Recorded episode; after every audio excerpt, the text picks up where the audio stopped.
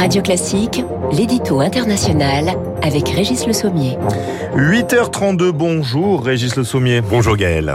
On parle d'une histoire incroyable ce matin. L'armée russe est allée jusqu'en Sibérie, enrôler des habitants pour qu'ils aillent combattre dans le Donbass. Euh, ce peuple, il s'appelle les Touvins, c'est ça? Euh, Parlez-nous un peu, euh, qui, qui sont-ils? Oui, alors je vais vous en parler au regard de la guerre en Ukraine, même s'il y aurait bien d'autres choses à dire sur ce peuple. Alors vous savez Gaël, aucune guerre ne ressemble jamais à aucune autre. Bien sûr. Pourtant, il existe parfois des points communs, et la victoire souvent réside dans la capacité à surprendre l'adversaire, à lui instiller la peur ou à le vaincre moralement. L'issue de, de, ce conflit ukrainien est évidemment loin d'être certaine. Rendez-vous compte, les Russes n'ont conquis en juillet qu'à peine plus de 160 km carrés. Mais ils avancent, ils avancent péniblement. Et alors vient se s'immiscer au milieu de, de ce conflit gigantesque l'histoire, l'histoire des Touvins. Euh, elle s'est passée lors de la prise de Liman. Liman, c'est un verrou ferroviaire très stratégique euh, qui a permis ensuite la conquête de Severodonetsk. Ça se passe au mmh. Donbass. C'est euh, toute cette, cette stratégie que les Russes ont mis en place pour conquérir les villes. Alors, qui est cette ethnie? Cette ethnie, et après on va voir pourquoi elle a, elle a, un intérêt.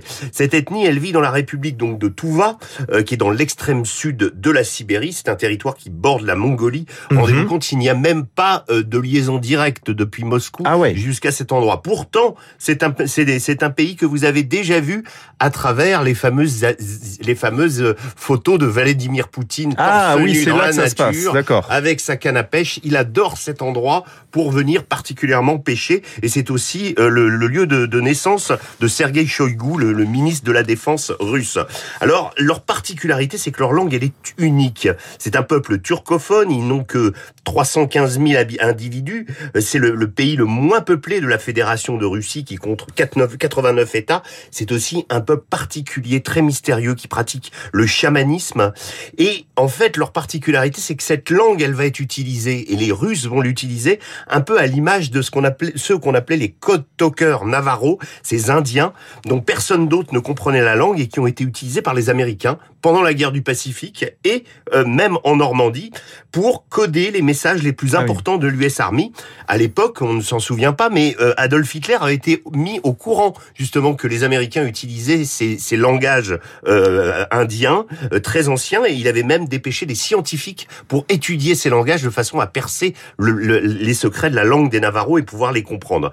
Alors, les, les, les donc ont été mis en à contribution pour coder pendant la bataille de Liman. Les Ukrainiens ont été totalement surpris et cette, cette tactique a été donc efficace mmh. et elle a permis aux Russes d'emporter de, la bataille. Et on va on va écouter un, un extrait de, de, cette langue qui ne ressemble pas du tout aux Russes. On, on, on écoute elle ça. Ne vous ressemble à rien au monde. Allez, on écoute.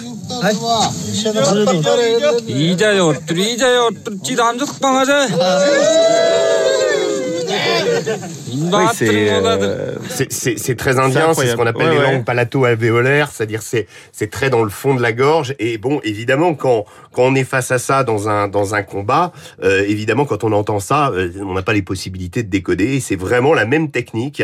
Alors on notera, c'est c'est évidemment pour finir que euh, les Touvins, les Tchétchènes, les Dagestanais, les Russes ont beaucoup utilisé leur minorité au cours de ce conflit. Ce, ils utilisent comme euh, bien souvent, hélas, des petits peuples qui sont jetés dans des conflits immenses loin de chez eux et qui leur sont évidemment assez étrangers. Mais ils ont eu des, des victoires, euh, ces, ces Touvins, ou non? On ne sait pas ça. Alors la question, c'est que leur, le, le, le, fait d'avoir utilisé cette langue a, a semé la, le doute et le trouble chez, dans, les, Ukrainiens. Chez les Ukrainiens et permis euh, de, aux, aux, Russes de remporter euh, cette bataille dans ce verrou stratégique. En tout cas, si vous voulez aller euh, plus loin sur euh, ces histoires de langage, il y a, il y a un très beau film de John Woo qui s'appelle Wind Talkers, euh, qui était sorti en 2002 avec Nicolas Cage et Christian Slater.